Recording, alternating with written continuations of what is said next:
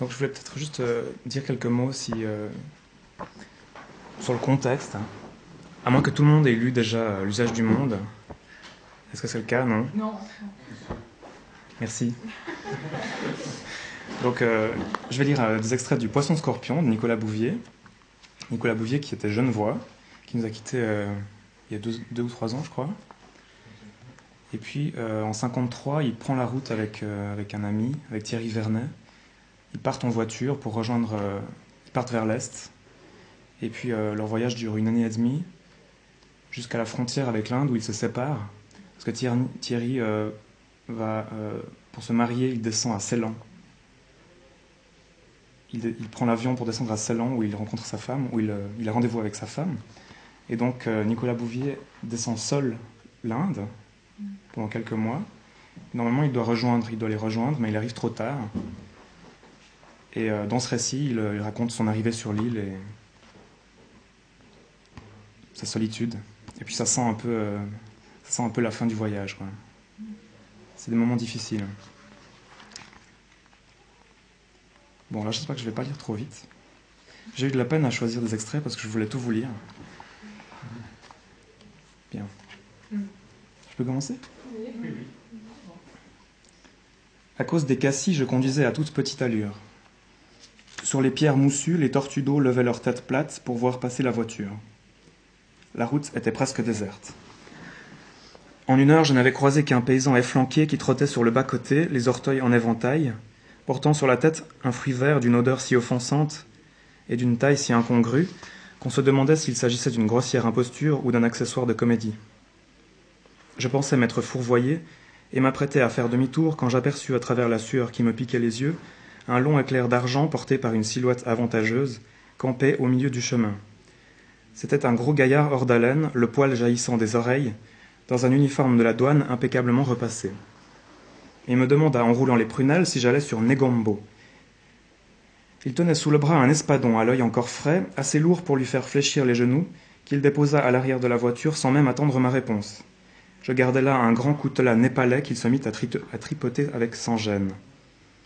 Strictly forbidden to have this kind of weapon on the island, fit-il avec cet accent du sud où l'anglais est carrément passé à la friture. Cette entrée en matière manquait de tact, et je rétorquai qu'il était également interdit de monter dans ma voiture avec un grand poisson puant qu'on n'a pas payé. Après deux ans d'Asie, je commençais à avoir mes idées sur la façon dont les douaniers remplissent leurs gamelles. Il, en aurait fallu plus pour le démonter. Il voulut bien trouver la plaisanterie à son goût, m'adressa un sourire indulgent et se mit en devoir d'installer son importante personne sur le siège du passager. Qui ne gémit pas. Plutôt qu'à un embonpoint véritable, sa corpulence devait tenir à l'opinion extrêmement flatteuse qu'il semblait avoir de lui-même. Il avait orienté le rétroviseur dans sa direction et refaisait sa raie avec un peigne de poche. Moi, je n'étais pas mécontent d'avoir ce fa à ma discrétion et lui dis sans ménagement ce qu'il fallait penser de ses collègues du continent. De grands incapables tracassiers, redondants, gaspilleurs de sottises, même de sottises il faut être économe, et de formulaires inutiles qu'on retrouvait aux latrines découpés en carrés une heure après les avoir remplis. Pendant que je lui lâchais ma bordée, je l'observais du coin de l'œil. Sa tête dodelinait. Tout épris de lui-même, il n'écoutait absolument pas. Seul le mot douanier lui était parvenu. Vous avez parfaitement raison, me dit-il, vraiment d'excellents garçons. Ici, vous verrez, c'est encore mieux, tous propres, bien nourris, déférents. La modestie l'empêchait de se citer en exemple, mais je ne, connaissais pas ma chance d'être tombé sur une personne de sa qualité. Et pour mon premier jour dans l'île, il était proprement éberlué de ma bonne fortune. M'avait-on dit que j'étais né coiffé? Au poste de Negombo qu'il partageait avec les familles de ses collègues, sa femme, une beauté, précisa-t-il en passant, me préparerait un curry dont je me souviendrai dussé-je vivre cent ans. Son, ang- son anglais était comme lui, pompeux, dilaté, circonférent. Je le remerciai de sa munificence. J'ajoutai que si j'aimais le curry, celui du Sud était un peu trop pimenté pour mon palais. Déclaration qui connut le même sort que la précédente. Le curry le plus fort que vous aurez jamais mangé. Conclusion accompagnée d'un rire d'ogre et d'une forte claque sur ma cuisse. Puis il se mit à chantonner comme une bouilloire, tout étourdi d'être si bon prince. J'espérais un instant qu'il allait s'envoler. Le pays avait changé. La route n'était plus qu'une tranchée profonde entre deux murs de jungle verte, que le vol rectiligne des perruches coupait comme des traits d'arbalète. Je faisais paresseusement zigzaguer la voiture entre des crottins d'éléphants frais et fumants de la taille d'une bonne ruche. Je me demandais soudain si, avec toute son enflure, mon passager pourrait en faire autant, l'imaginer accroupi sur la route, le front plissé par l'effort, et m'a mis à rire tout seul, tandis qu'il me considérait d'un œil perplexe et soupçonneux. Negombo, fin d'après-midi. Bungalow clair, léger, clairsemé. Toit de tuiles vernies. Petites églises baroques décaties sous le haut plumet des cocotiers. Sur le front de mer, une dentelle de canaux entourait un vieux fort en étoiles dont les glacis couleurs de cuir brillaient dans une lumière cannelle. Cris d'enfants excités, invisibles, et dans le ciel pâle, trois cerfs-volants intermittents comme des taches rétiniennes qui vous tiraient tout ça vers le haut. Le poste était une vaste paillote bossue, culottée comme une pipe, à moitié construite sur pilotis au bord d'un lagon corallien. L'épouse du douanier, une petite créature opiniâtre et volubile, solidement campée sur ses talons, l'air prête à en découdre. Son aplomb à lui s'était évaporé lorsqu'il s'agit de me présenter. Elle se mit aussitôt à l'agonir dans un tamoul véhément sans que je puisse démêler qui, de l'espadon ou de moi, la mettait dans un tel courroux. Les deux, sans doute. Elle me toisait avec une moue contrariée, l'air de se dire Encore une trouvaille de mon ego. Il n'en menait pas large, les deux pouces qu'il avait enfoncés dans son ceinturon comme d'Artagnan lui donnaient à peine une contenance. Je le soupçonne de m'avoir fait passer pour un picassiette dont il n'avait pu se défaire. Peu m'importait, sa déconfiture faisait plaisir à voir, mais le rire me reprit. Lorsqu'elle s'avisa que nous étions deux à nous amuser de lui, et que je guignais un peu dans son corsage, la petite femme changea brusquement d'attitude et m'invita avec un sourire très gracieux pour le souper et pour la nuit. Son curry était bien tel qu'on me l'avait promis. Je suis sorti de table le gosier embrasé, les naseaux vomissant des flammes, les tempes bourdonnantes. Débarbouillé sur un seau cabossé dans la ronde vertigineuse des cancrelats, puis la petite femme m'a conduit jusqu'à mon lit, un grand rocking-chair de rotin, sur la galerie qui dominait la baie, où je n'ai eu qu'à étendre mon sac. La nuit était royale, la mer étale et silencieuse. À quelques pas de moi, perché sur l'angle de la balustrade, un pan dormait la tête sous l'aile. De temps en temps, un frisson parcourait son plumage de la tête aux ocelles, comme s'il était aux prises avec un mauvais rêve. Dans mon dos, la chambrée était plus bruyante qu'une volière. Le douanier et ses collègues jouaient au domino, à la lumière du pétrole, sans ménager les petits verres la compagnie commençait à chasser sur ses ancres, et des rires puérils et stridents saluaient chaque double six. Quand l'un des joueurs se levait pour aller soulager sa vessie, je voyais une ombre immense tituber devant moi sur la galerie. La fièvre et la danse des, lucioles au-dessus de ma tête me donnaient le tournis. Un de ces instants où la fatigue retire aux voyageurs toutes ses raisons. Je battais un peu la campagne à me demander ce que je pouvais bien faire ici. Ce pan aussi, je le regardais, flairant je ne sais quelle supercherie. Malgré sa roue et son cri intolérable, le pan n'a aucune réalité. Plutôt qu'un animal, c'est un motif inventé par la miniature moghole et repris par les décorateurs 1900. Même à l'état sauvage, il n'est pas crédible. Son vol lourd et rasant est un désastre. On a toujours l'impression qu'il est sur le point de s'empaler. À plein régime, il s'élève à peine à hauteur de poitrine, comme s'il ne pouvait pas quitter cette nature dans laquelle il s'est fourvoyé. On sent bien que sa véritable destinée est de couronner des pâtés géants, d'où s'échappent des nains joueurs de vielle en bonnet à grelots. Je mourrai sans comprendre que l'inné l'ait admis dans sa classification.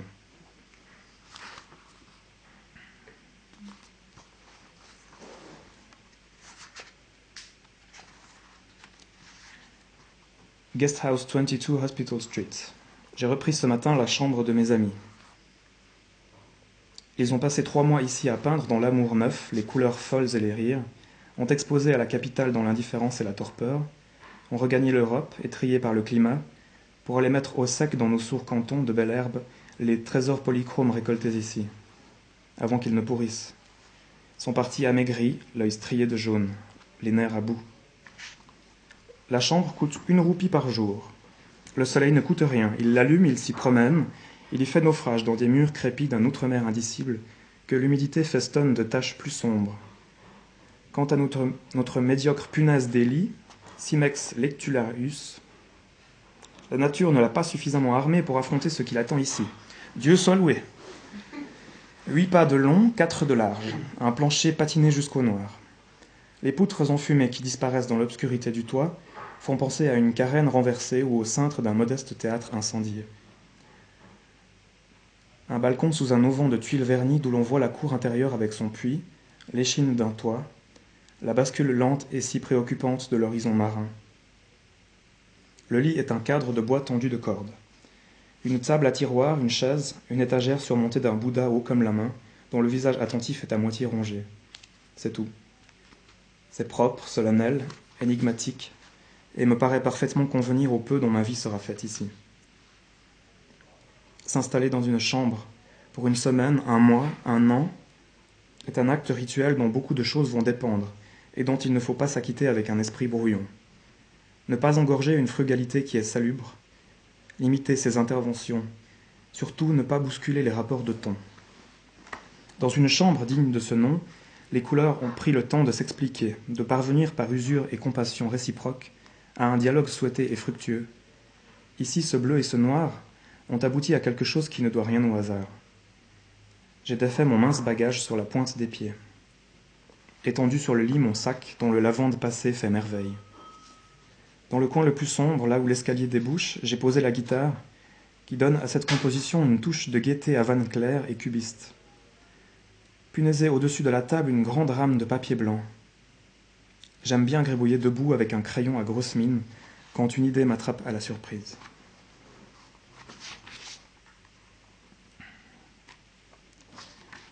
Je me suis mise au travail, une flaque de sueur sur chaque coude, en sachant bien que je trichais, que j'avais peur, que je m'attachais aux mains comme Ulysse. Il s'agit d'autre chose ici.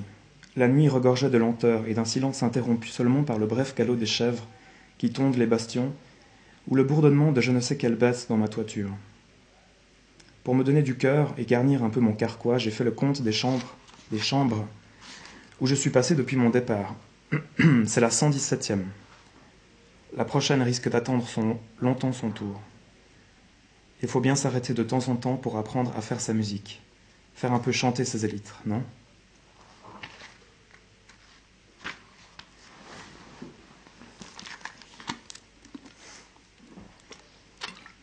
Mon minable hôtel est bien trop cher pour ce qu'il m'offre. De ma mansarde, je vois les toits de tuiles vernies et d'immenses frondaisons gorgées d'eau moutonnées contre le ciel bas. De sottes corneilles y jouent aux quatre coins dans un ramage continuel. Boys langoureux et arrogants, longs corridors luisants d'encaustique, sombres fainéants immobiles devant leur bol de thé, tandis qu'une famille de mouches s'affaire à passer de leurs lèvres à leurs sourcils.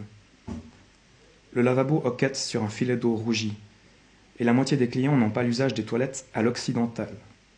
Ils se soulagent au hasard, accroupis sur la cuvette, et s'éloignent dignement, convaincus qu'un hors-caste n'attend que leur départ pour s'occuper de ça. Ils se trompent. Les traces de leur passage se dressent en couronne sur la lunette et lui donnent l'allure d'une mâchoire pour farcer la trappe. J'aurais été mieux avisé de dormir sous un arbre, mais cette fois le cœur m'a manqué. Je n'ai pas le courage de descendre plus bas, ni les moyens de loger plus haut. Toute ville doit pourtant avoir sa leçon, mais je ne comprends rien à celle qu'on me chante ici. Je ne trouve en moi que dépit et pour la première fois depuis longtemps peur du lendemain. Je ne sais comment conjurer ces interlocuteurs qui se dérobent, ces portes qui se ferment, cette capitale absente dans son odeur brûlée, ni comment faire face à tant de vide avec le peu que je suis devenu. Mes alliances françaises. Non, mon pauvre monsieur, pas une miette. Il niche brusquement le menton dans l'épaule comme un pinson et me regarde de côté. Ses yeux sont ronds, couleur noisette. Sa voix perchée. C'est le responsable de l'Alliance française auquel je viens d'offrir mes services pour parler des pays ou des écrivains que j'aime. Un vieil adolescent très chic dans sa chemise poche multiple et son pantalon à damier noir et blanc. Mon pays ne fait ici que du négoce. Le français est ma langue maternelle, ma démarche me paraît tout à fait justifiée. Elle est pourtant mal accueillie parce que deux frangins trimardeurs qui ont fait chez lui le mois dernier une conférence sur le Mexique ont décampé sans crier gare, en laissant à leur hôtel une ardoise que le directeur a dû payer et qui a entièrement vidé sa caisse. Il a du mal à faire avaler cette histoire à Paris. Il a frisé le limogeage. Le pauvre est encore tout chiffonné par cette indélicatesse, et ce n'est pas demain qu'on l'y reprendra. Il avale les joues en parlant et rejette parfois brusquement le poignet en arrière comme pour faire remonter une invisible manchette de dentelle. Que beaucoup de choses ici me soient invisibles, je n'ai aucune peine à m'en persuader. Ce qui cependant m'apparaît clairement, c'est que je suis mal parti. Par une persienne décrochée, le soleil me donne droit dans l'œil. J'ai des faiblesses d'ivrogne aux jambes, et la bile me remonte à la gorge. En outre, à en croire son babil, le directeur déteste les voyageurs de mon espèce. Fait peu, de, fait peu de cas de Stendhal, Gobineau, Léoto et autres compagnons, et ne place rien au-dessus de la séraphique Madame de Sévigné. On ne me donne même plus de quoi faire réparer ma machine, ajoute-t-il d'une voix stridente en envoyant lestement le chariot contre la butée qui teinte dans l'air mou. Pauvre monsieur ne me plaît qu'à moitié. Je ne suis pas né d'un nid de courtilière, et ce que je propose, c'est du travail. Ces deux frères écornifleurs m'ont beau, ont beau m'avoir coupé l'herbe sous les pieds, ils ont toute mon estime. Si je les retrouve plus loin, j'aurais avantage à les précéder. Nous ferons de ce futile une poupée de pattes pour y planter des épingles. Pour l'instant, je n'ai plus le cœur de lui vendre ma marchandise. D'ailleurs, à regarder cet enculturé, ses commentaires, gloses et véroniques autour d'écrivains disparus m'apparaissent soudain comme une besogne subalterne et même un peu suspecte. Plutôt que de m'accrocher à ces lambeaux d'Europe, à ces minauderies académiques, mieux vaudrait retourner bravement dans ma fournaise, ouvrir l'œil pour rendre justice aux choses, dresser l'oreille pour déchiffrer la musique qui seule les fait tenir ensemble, et me mettre à l'établi. Tout de même, la déception me noue l'estomac. J'espérais bien me faire quelques sous et quelques amis dans cette institution, et partir une brassée de livres sous le bras. Mais pas question d'emmener ces précieux bouquins dans ma lointaine retraite. Il tient sa revanche. Il est catégorique. Non, cher monsieur, pas le plus petit morceau de mouche, j'ai aussi lu La Fontaine, ou de vermisseau, a-t-il conclu avec un frais fou rire de jeune fille. Puis il m'a planté là pour s'en aller déjeuner d'un pas dansant. Moi qui, en me débarbouillant ce matin, m'imaginais déjà attablé avec lui à tartariner devant du vin bouché. Je n'ai pas l'intention de le revoir. Mon éducation huguenote, qui vaut presque une hémiplégie, m'interdit hélas la filoterie d'auberge. Mais il n'est pas défendu d'être malade, encore qu'il soit peu recommandé d'en parler. Je me suis civilement enfoncé deux doigts dans la gorge, pauvre monsieur, et vomi sur sa moquette avant de me retrouver dans la rue. La rue torride, bruyante, indiscrète, transitoire, dont je ne savais trop que faire, ni où elle menait. Quartier des pierreries. Ici et là, derrière les sourires qui barrent le seuil des lapidaires, derrière leurs minuscules balances, les rubis œils de chat, topazes, pierres de lune emmaillotées de papier de soie dorment, rutilent et fulgurent en secret. Ces gemmes qui ont patiemment mûri leur beauté dans le noir sont une leçon de permanence et de lenteur la transparence et l'éclat par l'usure. Elles ancrent cette capitale inconsistante dans un temps linéaire et lui donnent juste assez de réalité pour que le Parlement puisse y siéger, puisse y siéger sans disparaître. Me suis laissé flotter dans le noir, dans le soir qui tombait, jusqu'au quartier de la presse, pour voir ce que la meilleure librairie de la ville pouvait m'offrir en français. La cousine bête, les discours de Jaurès, et mystère de la, friperie intellectuelle brilla Savarin. Dans une île où le piment a tué tous les autres goûts, avant que notre Seigneur enfant ne s'amuse entre copeaux et varlopes. Pas de quoi faire des nuits blanches. Mais plus loin, à l'éventaire d'un brocanteur, je suis tombé sur Insect Life of India, par Lefroy, Calcutta 1907. Encore un colonel en retraite. Il a dû gagner ses médailles à Khartoum avant d'épingler des papillons. Un fort volume toilé qui a dû passer entre bien des mains et sous quelques pouces-pouces avant d'échouer ici. La reliure a tenu, les coutures sont bonnes, il est complet du titre à la table des matières. Au train où vont les choses, et comme je sens que mon séjour ici va se prolonger, j'aurai plus souvent affaire aux insectes qu'aux hommes. C'est cette vieille phototypie qui donnait des résultats exquis à Leipzig ou à Genève, mais que les imprimeurs du Bengale ne semblaient pas avoir parfaitement maîtrisé. Les clichés sont un peu brouillés, mais lisibles. Vous ouvrez au hasard. C'est un grand coléoptère de dos, donc en redingote, dressé sur ses pattes arrière, qui pousse quelque chose devant lui. Quoi? L'image miroite sous la lampe acétylène. Dans le texte en page de gauche, vous pouvez lire They happen to fly at trains. Je relève avec plaisir que le froid n'est pas, lui, catégorique. Il répugne à trancher et laisse à ces insectes l'entier exercice de leur libre arbitre. Qu'ils volent donc sous la pluie quand le cœur leur rendit. Vivrons-nous pour comprendre? Shall we ever meet again? Cette interrogation continuellement suspendue est superbe, proprement anglaise, et rend compte de cette existence dont si souvent le sens nous est dérobé. J'ai acheté le froid pour trois roupies et suis reparti bien lesté par ce gros volume qui m'a l'air écrit pour moi. J'ai clopiné longtemps dans les rues éteintes par peur de me retrouver dans mon misérable hôtel. Les derniers troquets chinois baissaient à grand fracas leurs leur rideaux de fer couverts d'idéogrammes éclaboussés. Des rats filaient entre les épluchures, et la lune volait à pleine voile sur les feuillages sombres et brillants. Il faisait aussi chaud qu'en plein jour. Madame de Sévigné Quel cul Le dispensaire. Avant-hier matin, comme je mangeais mon pain, je me suis aperçu que c'était lui qui me mangeait la bouche. Le sang cognait dans les gencives enflées en dessinant la bordure de chaque dent, le parcours de chaque nerf comme dans une esquisse vésalienne. Forte fièvre et vomissements continuels. Pour tirer quand même parti de cette capitale où je n'ai rien pu mener à terme, je suis allé me faire examiner le sang, les poumons et arracher deux molaires perdus dans un dispensaire, soin gratuit, de la banlieue nord. Haute villa aveugle et décatie dans un jardin dont la nature reprenait possession en douceur. Trouver là-bas deux médecins, deux infirmières, trois douzaines de croquants hilars, rongés de mots divers, qui me paraissaient bien résolus à terminer leur vie ici où la nourriture est suffisante, la compagnie assurée, et où ils sont soulagés sinon guéris. Petite cour des miracles qui, après un instant de stupeur, m'a fait fête, comme si l'arrivée d'un sahib occidental garantissait la qualité des soins qu'ils reçoivent ici. Pas l'ombre d'une formalité, une routine accueillante. En fin d'après-midi, les radios prises dans la journée sont passés dans un vétuste épidiascope et projetés sur un drap pour notre édification. Poumons mités, bronches d'étoupe, échines mangées d'ostéoporose. Nous étions tous là à jouir du spectacle, à voir défiler fraissure et anatomie ravagée, avec des oh, des ah et des chut, excités et rigolards comme au cinéma. Nous sommes loin du centre et les distractions ne sont pas si nombreuses. Quand sont apparues mes vraies pompes à air de riche, à peine ombré et entamé, ça a presque été l'ovation. Comme si j'avais marqué un but en solitaire. Tous ces souffreteux se réjouissaient en somme de me voir si bien équipé pour leur survivre. C'est le moment que j'ai choisi en plein triomphe, dans les compliments et les bourrades, pour m'évanouir comme une diva étourdie par les fleurs.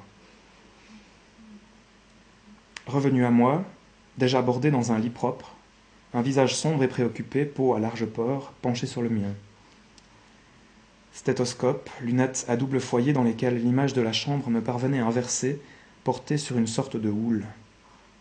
Entendu une voix qui disait, chaque syllabe détachée comme des sous-tintants dans la poche, Never think you are alone. Puis parler typhoïde avec un collègue égaré hors de mon champ visuel et de me garder un peu ici. Il se trompe, j'ai fait mes vaccins et serai sur pied plus tôt qu'il ne le pense. Mais deux jours dans des draps frais seront les bienvenus vu une blatte courir sur le col défraîchi du docteur, palper l'air de ses antennes, comme pour me demander conseil, plonger dans l'échancrure de la blouse et suis retombé paisiblement dans le noir. Le toubib n'avait pas menti, aucun risque d'être seul ici. J'ai toujours un va-et-vient de tous ceux et d'édentés autour de mon lit. Des commères aux flancs larges comme des barcasses, les yeux ternis de trachome, m'essuient le front avec leur mouchoir. Un vieillard me fourre en tremblant dans la bouche la chic de Bethel qu'il vient à peine de commencer. D'autres se contentent de s'asseoir sur leurs talons et de sourire. À travers l'ouate de la fièvre, je vois ces vieux visages ahuris s'allumer comme des gares. Compassion de gens qui n'ont plus rien à perdre et dont je fais hâte en provision, dont je fais en hâte provision. Tout de même, cet essaim de sollicitude, il m'accompagne jusqu'aux toilettes, fatigue, quand elle veut me faire une piqûre ou quand elle juge que c'en est trop, l'infirmière chasse mon escorte comme des mouches. Il se démonte alors en clopinant et en pouffant. Cette déroute qui me fait rire m'a aussi fait penser, éclair de nostalgie burgonde, à une famille de bolets bouffés par les limaces. Mon voisin de lit est le seul à ne pas participer à l'allégresse générale. C'est un astrologue du sud de l'île qui parle un, anglais châtié, considère sa présence ici comme une déchéance et ne manque aucune occasion de nous le faire sentir. Il était spécialisé dans les, spécialisé dans les horoscopes de chevaux de course. On joue ici encore plus que dans ma ville. Qu'il vendait de mèche avec les bookmakers à des parieurs toujours échaudés. Il avait négligé de faire le sien. Avant-hier, le sabot d'une jument vicieuse lui a défoncé le thorax. Cette ruade, qui n'était pas inscrite dans les étoiles, lui laisse juste quelques heures à vivre. Comme les, chevaux, comme les chevaux ne viennent pas aux heures de visite, il est d'avis que je lui vole sa mort en tenant ainsi la vedette, voudrait bien aussi un peu de compagnie et que quelqu'un lui ferme les yeux. Ce qui est naturel. L'infirmière l'a fait cette nuit. Aujourd'hui, on rase gratis. You most certainly got God knows what nasty bug, m'a dit le docteur en me pompant cérémonieusement la main. Les banians immenses qui entourent sa bénéfique institution bougeaient faiblement contre un ciel gris chargé comme une éponge. Ce diagnostic, comme les soins reçus ici, était heureusement gratuit. Plus que le calcium ou l'auréomycine, c'est ce que je l'ai entendu dire en reprenant mes esprits, et l'entrain presque provoquant des doux moribonds qui l'hébergent qui m'ont remis d'aplomb. Deux jours dans leur compagnie m'ont rendu plus léger qu'un rond de fumée. Voyager, cent fois remettre sa tête sur le bio, cent fois aller la reprendre dans le panier à son pour la retrouver presque pareille. On espérait tout de même un miracle, alors qu'il n'en faut pas attendre d'autre que cette usure et cette érosion de la vie avec laquelle nous avons rendez-vous, devant laquelle nous nous cabrons bien à tort. J'ai rasé ce matin la barbe que je portais depuis l'Iran. Le visage qui se cachait dessous a pratiquement disparu. Il est vide, poncé comme un galet, un peu écorné sur les bords. Je n'y perçois justement que cette usure, une pointe d'étonnement, une question qu'il me pose avec une politesse hallucinée et dont je ne suis pas certain de saisir le sens. Un pas vers le moins est un pas vers le mieux. Combien d'années encore pour avoir tout à fait raison de ce moi qui fait obstacle à tout Ulysse ne croyait pas si bien dire quand il mettait les mains en cornet pour hurler au cyclope qu'il s'appelait personne. On ne voyage pas pour se garnir d'exotisme et d'anecdotes comme un sapin de Noël, mais pour que la route vous plume, vous rince, vous essore, vous rende comme ces serviettes élimées, élimées par les lessives qu'on vous tend avec un éclat de savon dans les bordels. On s'en va loin des alibis ou des, malédictions natales, et dans chaque ballot crasseux coltiné dans des salles d'attente archibondées, sur de petits quais de gare atterrants de chaleur et de misère, ce qu'on voit passer, c'est son propre cercueil. Sans ce détachement et cette transparence, comment espérer faire voir ce qu'on a vu? Devenir reflet, écho, courant d'air, invité muet au petit bout de la table, avant de piper mot. J'ai nettoyé soigneusement mon rasoir, comme si je le voyais pour la première fois, et j'ai repris la route de mon hôtel. Avril. Première semaine de la mousson du Sud-Est. Par une mystérieuse osmose, les visages et les corps se gonflent d'humidité. Les clients de l'auberge ont l'air d'avoir été bouillis. Hier, le postier, avec ses yeux mobiles et porcins, était comme une cosse sur le point d'éclater. Deux lettres. Ma mère. Et quand j'ai vu l'autre, mon cœur a manqué de s'arrêter. J'ai donné une roupie au facteur pour qu'il décampe, au lieu de tripoter interminablement, comme il a coutume de le faire, les quelques objets qui ont bien voulu me suivre ici. Ma mère. L'aveuglement est souvent fils de l'affection. Elle ne comprend rien à mes lettres. À l'en croire, les choses ici ne sont pas du tout telles que je les décris. Elle le sait de science et aussi par des amis qu'une furtive croisière de luxe a amené pour quelques jours dans le seul palace de la capitale. Je suis tout de même dans l'île du sourire et de la pierre de lune, mais je pousse tout au noir pour la chagriner. Toutes ces mauvaises personnes n'existent que dans mon imagination. Quand elle pense à l'enfant que j'étais, la barrette dans les cheveux, Cerny et le piano droit, les mots d'esprit, qui faisait pas même ses visites, bref, un sucre, tel que je me vois d'ici, un quatron sucré et pédant, monteur adroit, toujours fagoté à faire pouffer les camarades. Pour qui sait entre les lignes, l'éloignement et le voyage ne me valent rien de bon. Suis la liste de mes contemporains si heureux dans des situations d'avenir, mariés qui plus est. L'université, semble-t-il, n'attend que mon retour. Et la flèche du part, mon ton subversif, préoccupe mon père au point qu'il est trop peiné pour m'en parler. Toutes ces mauvaises personnes. Hier, le plus grand quotidien de la capitale titrait joyeusement No murder today. Qu'un, à son jour de congé, en pavoise, a marqué d'une pierre blanche. On s'égorge énormément dans l'île du sourire, on se jette des sorts et on en meurt. Et les jours d'éclipse, ma mère, c'est le démon Rahu qui dévore la lune errante. L'autre matin, dans la petite échoppe où je vais déjeuner de quelques tartines, j'ai vu un docker, viande boucanée par la misère, sans âge, en blesser mortellement un autre à côté de la machine à sous où il venait de perdre à trois reprises, d'un coup de machette qui a presque détaché l'épaule. Le patron a aisément désarmé le coupable, complètement prostré, jusqu'à l'arrivée des flics qui l'ont entré dans leur registre dans une belle anglaise à l'encre violette, menotté, embarqué. Il sera pendu dans six semaines et il le sait. Nous avons conduit le moribond à l'hôpital qui est juste à côté, passé plus d'une heure à éponger le sang qui inondait le carrelage, puis chacun est retourné à ses affaires dont la principale, est d'avoir trop chaud. Petite vie, petite malchance, coup de chaleur, violence. Toutes ces mauvaises personnes. Et toutes les lettres de ma mère me remettent en culotte courte autour de sept ans. Si je n'avais pas tant et mieux à, à faire, si je n'avais pas tant et mieux à faire, je lui décrirais par le menu comme dans un film au ralenti, cette boucherie paisible, cette démence tranquille, le bruit d'abattoir de l'os entamé, et notre indifférence après, et l'odeur fade de ce nettoyage auquel nous nous sommes tous livrés, pressés que nous étions de retrouver nos mesquines habitudes. C'est sans espoir, jamais je n'ébranlerai cette forteresse de fortitude innocente.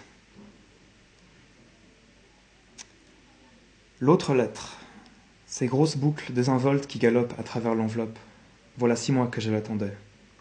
Que fait-elle de sa vie? Dans quelle compagnie? Qui a-t-elle mis dans son lit brûlant d'herbes et de feuilles? Nous retrouverons-nous l'an prochain en Californie où Harper's Magazine m'a offert du travail?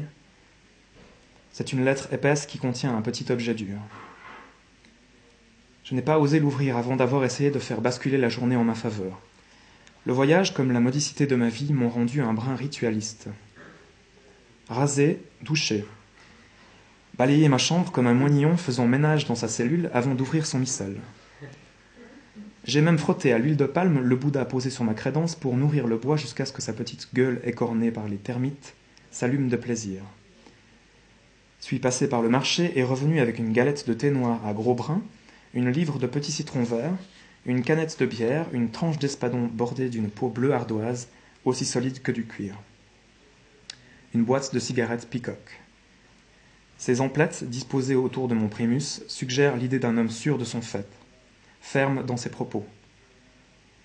Travaillé tout l'après-midi au récit de la bataille de Kadesh, 1286 avant Jésus-Christ. J'avais couvert trois grandes pages quand un, un, scorpion noir a dégringolé des poutres de mon plafond dans mon bol de thé. Étourdi, poussé par un frangin blagueur, je vois à sa taille que c'est un blanc-bec de la dernière pluie, absolument paniqué.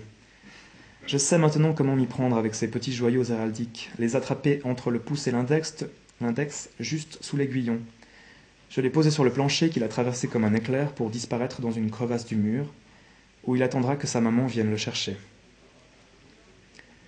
J'ai rangé mon travail et tiré ma chaise sur le balcon pour regarder le grand chromo chiquet du crépuscule, pendant que mon espadon mitonnait dans les citrons, à rêvasser, le menton dans les mains. Pourquoi dans toutes nos langues occidentales dit-on tomber amoureux? Monter serait plus juste. L'amour est ascensionnel comme la prière, ascensionnel et éperdu. Chez les insectes isoptères, tout individu sexué reçoit aussitôt sa paire d'ailes. Je la revoyais une nuit à mes côtés sur la jetée du port de ma ville natale. L'été, le silence, l'approche de l'aube. Je la connaissais d'une semaine, je la trouvais superbe. Nous marchions du même pas sans aucun bruit. je reconnaîtrais sans peine l'endroit où j'ai senti comme une aveuglante déchirure dans le noir, où j'ai eu les poumons dévorés de bonheur. La vie d'un coup acéré, musical, intelligible. Surtout ne rien dire. Du coin de l'œil, j'ai essayé de voir où elle en était, elle. Demi-sourire retroussé sur les dents blanches, longue foulée, la crête d'une vague. Pas un mot. Il fallait pourtant faire quelque chose. J'ai embrassé le grand mât verni qui se dresse sur le môle et suis grimpé jusqu'au sommet sans ressentir l'effort. Là-haut, les dernières lumières de la rade reflétaient sur l'eau sombre, elle pas plus grande qu'un plant de rosier. Il faut croire que cette forme d'aveu a aussi son éloquence. Quand j'étais redescendu hors d'haleine, les mains pleines d'échardes, je l'avais trouvée folle de rire, les yeux brillants d'impatience, déjà à moitié dévêtus. Montée. La lettre, expédié deux mois plus tôt de Hambourg par poste de mer, contenait son faire-part de mariage, sur lequel elle avait griffonné Désolé, ciao et bon voyage. Et un poisson d'or, je suis poisson, long comme l'ongle du, petit doigt.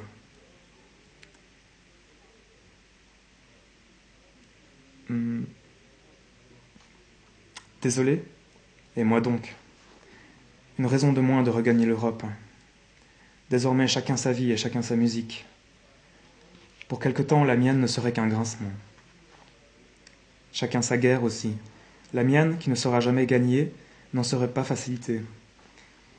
Des haillons d'un rouge vineux s'effilochaient encore dans le ciel presque noir. C'en était bientôt fini de la grande débandade des couleurs. Moi aussi j'étais comme un général en déroute dont les armées auraient, dans le temps d'un éclair, mystérieusement fondu. Tenter de me remettre au travail, pour faire pièce aux images qui venaient me trouver.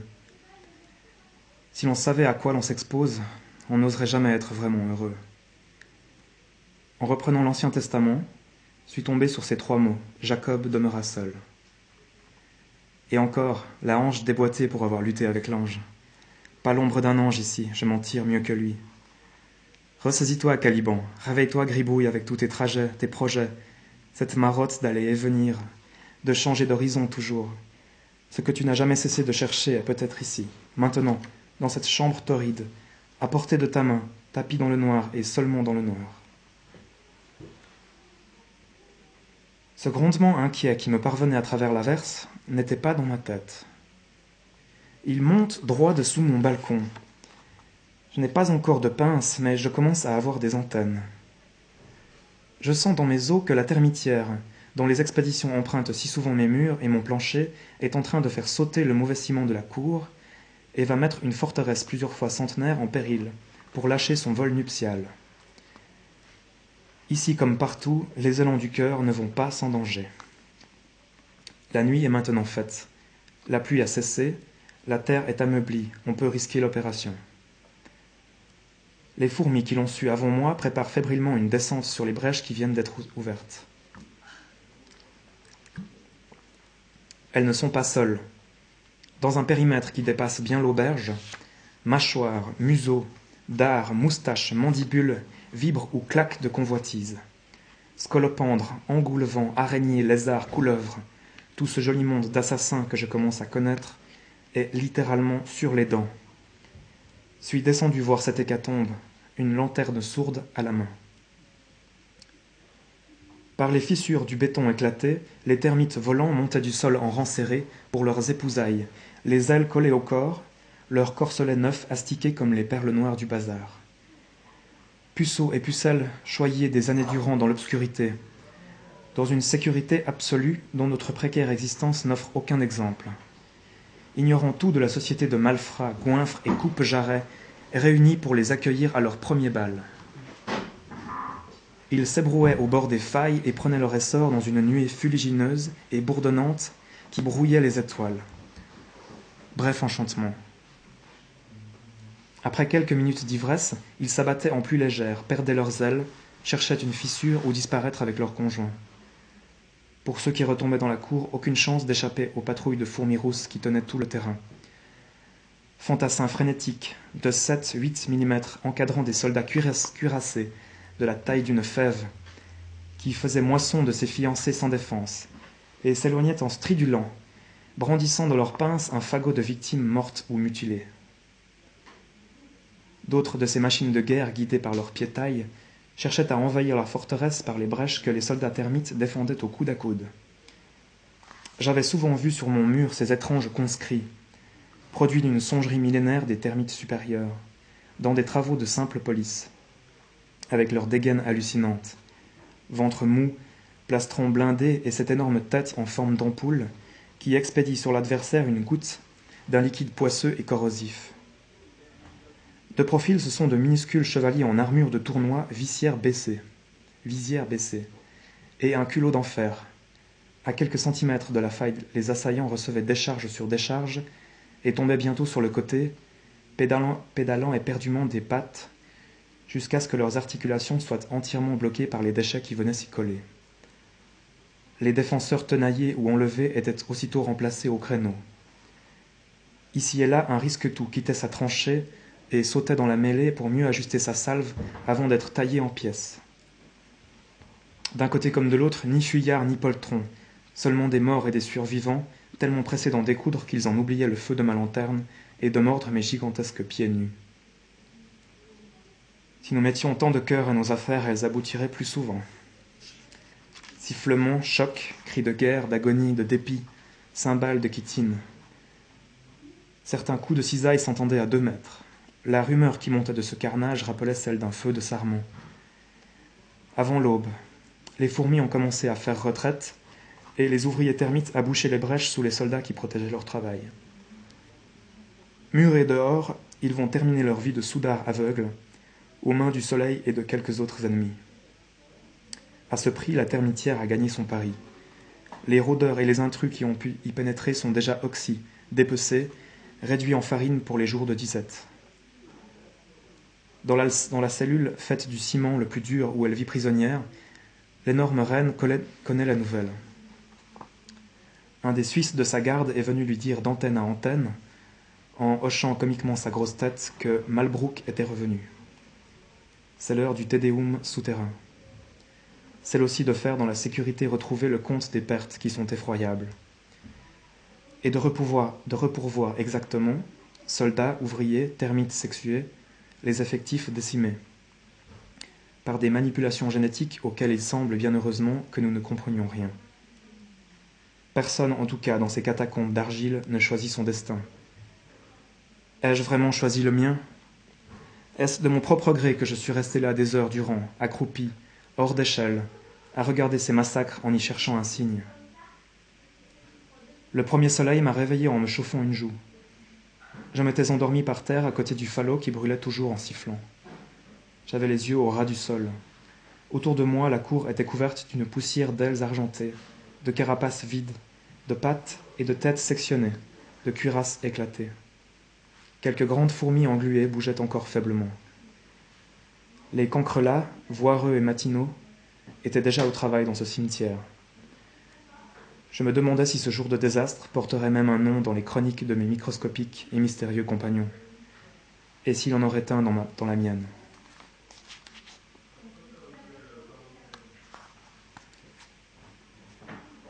Pour les exécutions fignolées, les besognes menées à chef, l'esprit de suite, les sobres massacres et les travaux de génie civil, à côté desquels le Louvre est un simple pâté, prièrent ici de s'adresser aux insectes. Mon île mérite certes des reproches, mais une reine termite y peut atteindre cent ans et mettre au monde trente mille sujets par jour. Trouvez-moi un Bourbon ou un Grimaldi qui en ferait autant. Quant à l'action militante, au dévouement à la cause, pas un de mes trotskistes ne pourrait s'aligner. Seule une longue fréquentation de ce petit monde quand je suis immobile sur ma chaise à m'expliquer avec la fièvre ou les souvenirs me permet d'être aussi péremptoire. Malgré quelques morsures et tous les tracas que ces forcenés me valent, l'acharnement qui gouverne la moindre de leurs entreprises m'inspire une sorte de respect. De tous mes pensionnaires, le concrelat est le plus inoffensif et le plus irritant. Le concrelat est un vaurien. Il n'a aucune tenue dans ce monde ni dans l'autre. Plutôt qu'une créature, c'est un brouillon. Depuis le Pliocène, il n'a rien fait pour s'améliorer. Ne parlons pas de sa couleur de tabac chiqué, pour laquelle la nature ne s'était vraiment pas mise en frais. Mais ses évolutions erratiques, sans aucun projet décelable, ce port de casque subalterne et furtif, cette couardise au moment du trépas, voilà pourtant longtemps que je ne les écrase plus, à cause des fossoyeurs de toutes sortes, autrement dangereux que ces dépouilles m'amènent. J'en reconnais même quelques-uns, parmi les plus sales et les plus négligés, un léger clopinement, une aile rongée, auxquels j'ai donné des sobriquets affectueux mais dérisoires. Leur étourderie, souvent mortelle, me fait sourire aujourd'hui. Me fait même sourire aujourd'hui. Leurs trajets sur ma table ou autour de ma chaise sont marqués par un affolement tel qu'il les fait parfois culbuter. D'un cancrelat sur le dos, autant dire qu'il est perdu et qu'il le sait, il faut voir alors cet abdomen palpitant, offert à la vigilance de tous les dards, pinces, mandibules, appétits qui mettent tant d'animation dans ce logis. Le battement des pattes qui télégraphie de mélancoliques adieux, la panique convulsive des antennes alertées par le frôlement d'un rôdeur qui s'approche, ou par le vol irrité de la guêpe qui cherche justement un garde-manger pour y pondre ses œufs. Il y a plus de monde qu'on ne l'imagine dans cette chambre, où je me sens pourtant si seul, et le cancrelat, Dieu soit loué, n'y compte pas que des amis. La vie des insectes ressemble en ceci à la nôtre. On n'y a pas plutôt fait connaissance qu'il y a déjà un vainqueur et un vaincu.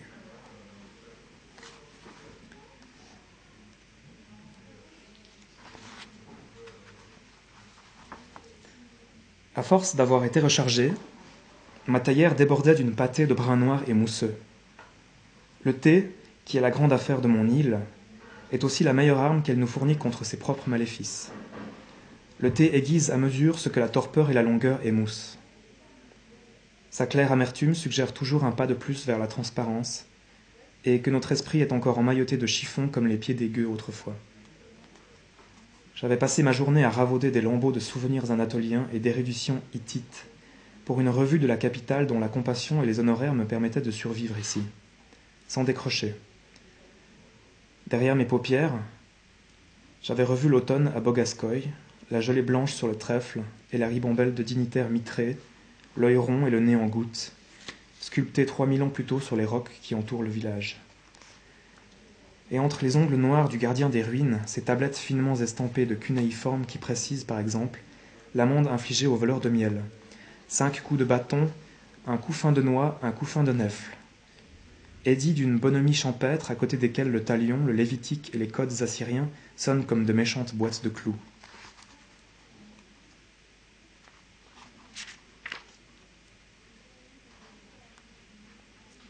Fixer ces images revenues de loin avant qu'elles ne s'évaporent dans cette étuve, retrouver ces vieux rythmes salubres, ces anciennes complicités à odeur d'humus que l'on perçoit sans se les expliquer et qui sont la fraîcheur même.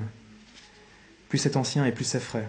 Agencer des formes et des formules pour conjurer tout l'informe qui m'entourait ici. Serrer sur le motif, ici et là débusquer le mot juste. Ferrer comme une truite un instant de liberté.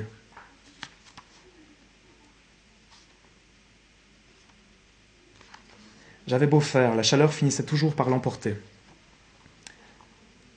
Venait l'heure où le Bouddha de ma commode, touché par le soleil couchant, s'allumait d'un rouge alcoolique et se mettait à rigoler franchement de mes entreprises.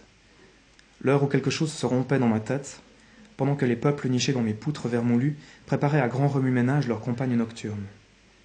Leur journée commençait, la mienne était finie. Je regardais sans les voir les feuilles couvertes de lignes crochues, de flèches, de mots cerclés de rouge, de renvois zigzagants, exorcisme mineur contre la grande déroute vespérale dont je sortais chaque jour plus étrié. Il fallait quitter la chambre et rejoindre la nuit. Je traversai le fort, puis le marché, le cœur à rien, poussant du pied, les fruits pourris tombés contre les éventaires. Une fois sorti de ville, je longeai la côte qui descend vers la pointe de l'île, content que la fatigue vienne à bout du fouillis qui poussait son propos dans ma tête et me livre tout emballé au sommeil une demi-heure jusqu'à la plage où les premières semaines j'allais nager chaque matin. Large diadème de sable sous les étoiles troubles. La mer comme une jatte de lait paresseusement balancée.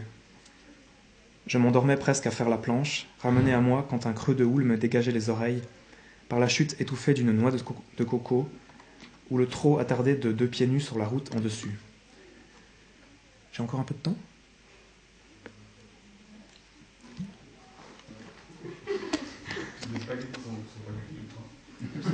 Bon, je continue.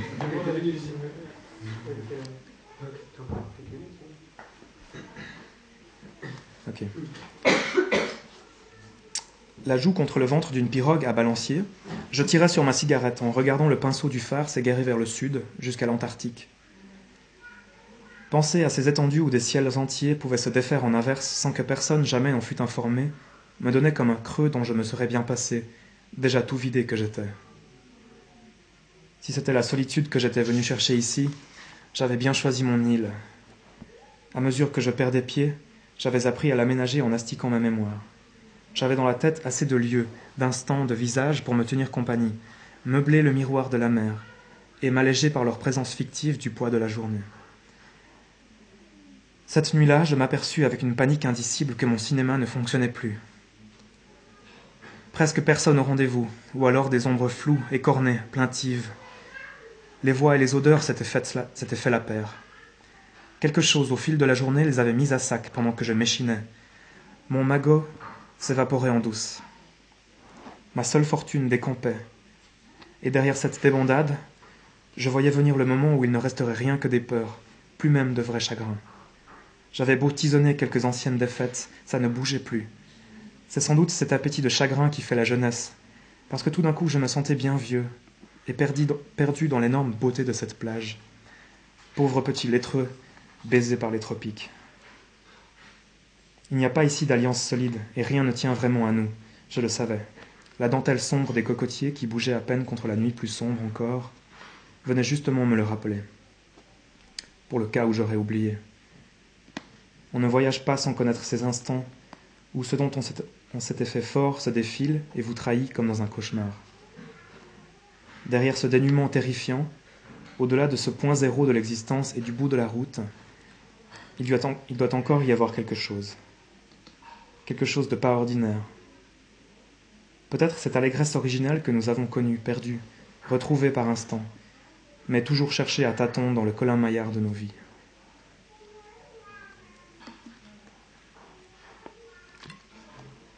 Retour au petit trot le cœur entre les dents des bouffées de citronnelle et de jasmin me parvenaient déjà du fort. Ces odeurs véhémentes cette île depuis quand étais-je venu vivre ici? L'effritement continuait avant d'atteindre ma chambre j'aurais oublié jusqu'à mon nom. Les nuages venaient de dégager la lune. En passant au pied d'une église baroque que j'avais toujours trouvée fermée j'aperçus une forme noire en chapeau rond à large bord assise sur la dernière marche qui lâchait des ronds de fumée et semblait regarder dans ma direction minuit était bien passé.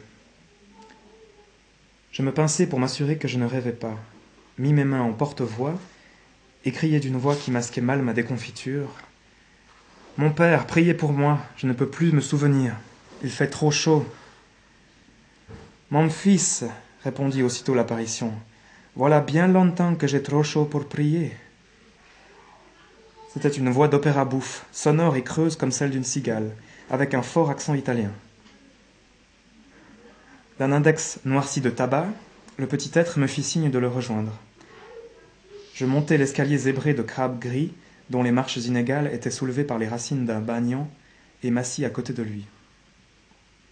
Il portait des bottines à boutons de la, pointure d'un enfant de dix ans une barbe de deux jours et sa soutane crasseuse largement étalée autour de lui donnait à penser que le corps n'existait pas ou qu'il avait été brisé en plusieurs morceaux depuis longtemps il tira un cigare des profondeurs de son vêtement le fit craquer contre son oreille frotta une allumette soufrée sur sa semelle et me le tendit tout allumé. Je suis le père alvaro reprit la voix quitineuse passé quatre-vingts ans dont cinquante à servir la compagnie. Personne ne prie ici. Je suis bien placé pour vous le dire. On ne peut pas le ciel est trop chargé l'air trop lourd cela ne passe pas même nos jeunes avec leur bel entrain ils ont beau s'appliquer quand je vois leurs airs faussement repus je sais bien qu'ils simulent nous les envoyons chaque année à Ampitia dans notre, notre séminaire des collines à 2000 pieds pour qu'ils retrouvent un peu à qui parler. Sans cette coupure, ils ne tiendraient pas. Ce climat, vous l'avez constaté, ne favorise pas les convictions bien ancrées. Moi, cela fait des années que je n'y suis plus monté, mais à mon âge, on supporte mieux cette solitude. J'ai cru si longtemps en Dieu, c'est bien son tour de croire en moi. Le ricanement qui ébranla sa légère carcasse s'acheva en tout de fumeur. Notez, poursuivit-il, que j'ai eu d'excellentes années. Douze à Shelinagar, huit à Darjeeling, un air comme du champagne. Je n'ai jamais mieux prié, légèrement, des heures durant, à ne plus s'arrêter au point que nos aînés devaient nous rappeler à nos besognes. Nous sommes tout de même un ordre militant. Tôt le matin surtout cela montait tout droit. Des deux côtés une réception parfaite, pas de parasites, pas un seul malentendu. Je demandais beaucoup, j'obtenais plus encore, même des choses dont j'ai vergogne aujourd'hui. Oui, le ciel a pour la jeunesse des complaisances inexplicables. Ce n'était cette nuit-là pas du tout mon avis. Le seul de mes voeux qui n'ait pas été exaucé, c'était de rester là-haut. De bonne place, croyez-moi, et que je regrette chaque jour. Enfin, j'ai eu ma part, chacun son tour d'aller au bal. J'espère que ceux qui sont au frais ne m'oublient pas dans leurs requêtes. De sa petite main sèche et tavelée, Il fit le geste de congédier quelque chose d'important et se mit à se balancer d'avant en arrière sans plus s'occuper de moi. Au terme de cette journée abominable, c'était tout de même une aubaine de tomber sur quelqu'un qui parlait de Dieu comme un aérostier et d'effusion mystique comme un télégraphiste. Moi qui avais toujours aimé les trucs de métier, les tours de main, les spécialistes qui soignent le travail, je venais d'en trouver un, un fameux même, et dans un domaine où on les compte sur les doigts d'une main. Je n'allais pas le laisser s'en tirer à si bon compte. À vous entendre, mon père, on dirait que vous avez perdu la foi ici, dis-je pour le relancer. Dieu seul le sait, répliqua-t-il d'un ton piqué. C'est désormais son affaire et non la mienne. Réponse dont l'ambiguïté était bien digne de la compagnie qu'il servait depuis si longtemps. D'ailleurs, reprit-il en m'envoyant un léger coup de coude, et comme s'il me filait un tuyau pour les courses, moins on en amène dans l'île, moins elle vous prend. J'entendis encore ce grincement qui lui tenait lieu de rire, puis la toux. Il n'avait pas fini de s'expliquer avec ses bronches que je m'étais assoupi, perché tout droit sur ma marche, avant d'avoir pu mesurer la pertinence de cette affirmation. Je rêvais. Je descendais en tournoyant vers des paysages oubliés depuis trop longtemps. Je voyais des haies, des andins mouillés, la pluie sur de maigres cerisiers sauvages bouffés par le gui, où des merles picoraient des cerises vineuses et déjà fermentées. La bouffée de vent de mer qui me réveilla me ramena à bride abattu sur l'escalier de l'église par 6 degrés de latitude nord et 77 de longitude est. J'essuyai de l'avant-bras mon visage trempé de sueur et m'assurai du coin de l'œil que mon compagnon était toujours là. La brise gonflait sa soutane et il flottait maintenant une bonne coudée au-dessus de la dernière marche l'axe du corps oscillant légèrement sur cette noire corolle, ses bottines de comédie se balançant dans le vide. Il fixait la mer en fumant un de ses infects cigares, sans se préoccuper le moins du monde de cette lévitation, d'ailleurs modeste, mais qui me semblait bien incommode. Il était seulement un petit peu monté, comme un ludion dans sa bouteille. Un petit tricorne de cuir bouilli avait remplacé son chapeau de curé. Il marmottait des mots sans suite, et semblait m'avoir complètement oublié, je m'aperçus que dans mon sommeil je l'avais empoigné par sa soutane et que ma main froissait encore un petit paquet de lustrine. J'assurai ma prise, convaincu que ce vieux grillon badin et calciné savait une ou deux choses dont j'allais encore avoir besoin, dont j'allais avoir besoin avant longtemps. Je n'avais pas d'amis ici, pas question que le vent m'enlève celui-ci. Père Alvaro. Il ne broncha pas. Padre. Cette fois je murmurai presque. Il tourna lentement la tête, sourit en découvrant quelques chicots, et c'était comme s'il me voyait pour la première fois. Padre, croyez-vous au diable? Sans doute, mon fils, je ne suis plus un enfant, mais pas jusqu'à lui faire la part aussi belle qu'ici, ni surtout jusqu'à lui donner un visage. Le secret le mieux gardé du mal, c'est qu'il est informe. Le modelé s'est tombé dans le premier piège qu'il nous tend. On ne voit rien d'autre ici, ces fables fantastiques et creuses, ces fantasmes bavards, cette coquetterie morbide, ce remue-ménage, ce vacarme. La réprobation qu'il s'efforçait de contenir le souleva encore d'une bonne longueur de main. La semelle de ses bottines était maintenant à la hauteur de mes yeux, et c'est la tête levée que j'écoutais la suite d'un soliloque qui, ne m'était d'ailleurs plus adressé.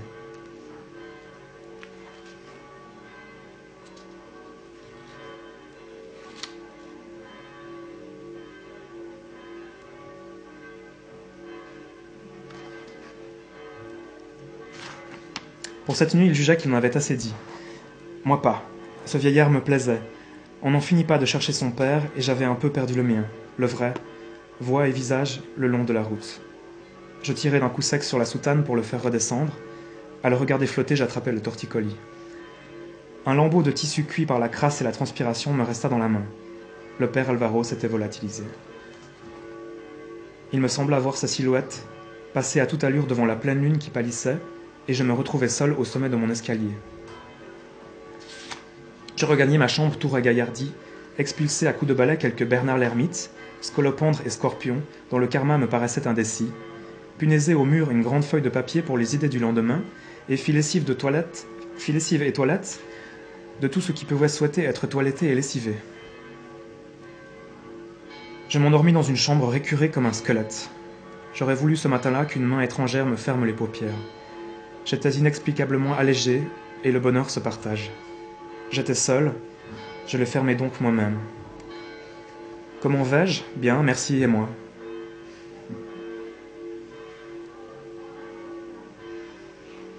Encore juste une petite chose.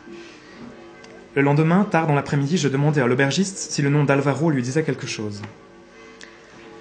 Il était en train de réparer un filet et le vertigineux travail de ses doigts resta un instant suspendu.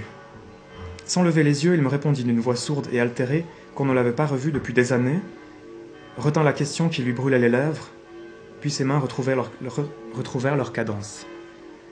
Je m'adressai sans plus de succès au diocèse de la capitale, puis j'écrivis sur le continent aux jésuites du collège Saint-Thomas, où je m'étais fait des amis. Le père Mathias mit plus de deux mois à me répondre. Grégor Mathias Imperfisch était un souabe bourru et rougeau qui cachait sous ses allures de rustre beaucoup de finesse de cœur et d'humour. Latiniste incomparable et excellent spécialiste de la musique indienne. Je me, souvenais, mais était-ce bien dans cette vie, lui avoir demandé une fois où il était allé pêcher ce nom invraisemblable? Il m'avait répondu avec un rire homérique que Belzébuth l'avait forgé tout exprès pour lui avec de longues tenailles. L'affaire qui me préoccupait le touchait assez pour qu'il s'exprime dans sa langue maternelle, l'allemand. J'eus du mal à déchiffrer sa haute et orgueilleuse calligraphie, car il écrivait en fracture. J'ai brûlé cette lettre, jugeant que certaines choses ne doivent être lues qu'une fois, et je n'en donne ici que l'essentiel. Alvaro et lui avaient pratiquement fait leur classe ensemble, aux confins du Tibet, puis au Cachemire. Il semblait avoir été l'enfant terrible de cette petite communauté, aux abords de la cinquantaine, il s'était défroqué pour aller vivre avec une aborigène d'une tribu du sud des Cannes. Les sanctions avaient été légères et de pure forme. C'est lui-même qui avait choisi peu après de s'exiler dans l'île pour une expiation à laquelle personne ne le poussait. Il était mort en septembre 48 d'un accès de bronchite dans une maison de retraite que la compagnie possédait du côté de Manard. Son décès avait fait scandale car, tout en étouffant, il avait refusé avec fureur les sacrements qu'un jeune Nico de Bavarois voulait lui administrer. Ses petites mains tavelées, avaient fait le geste d'éloigner quelque chose d'important.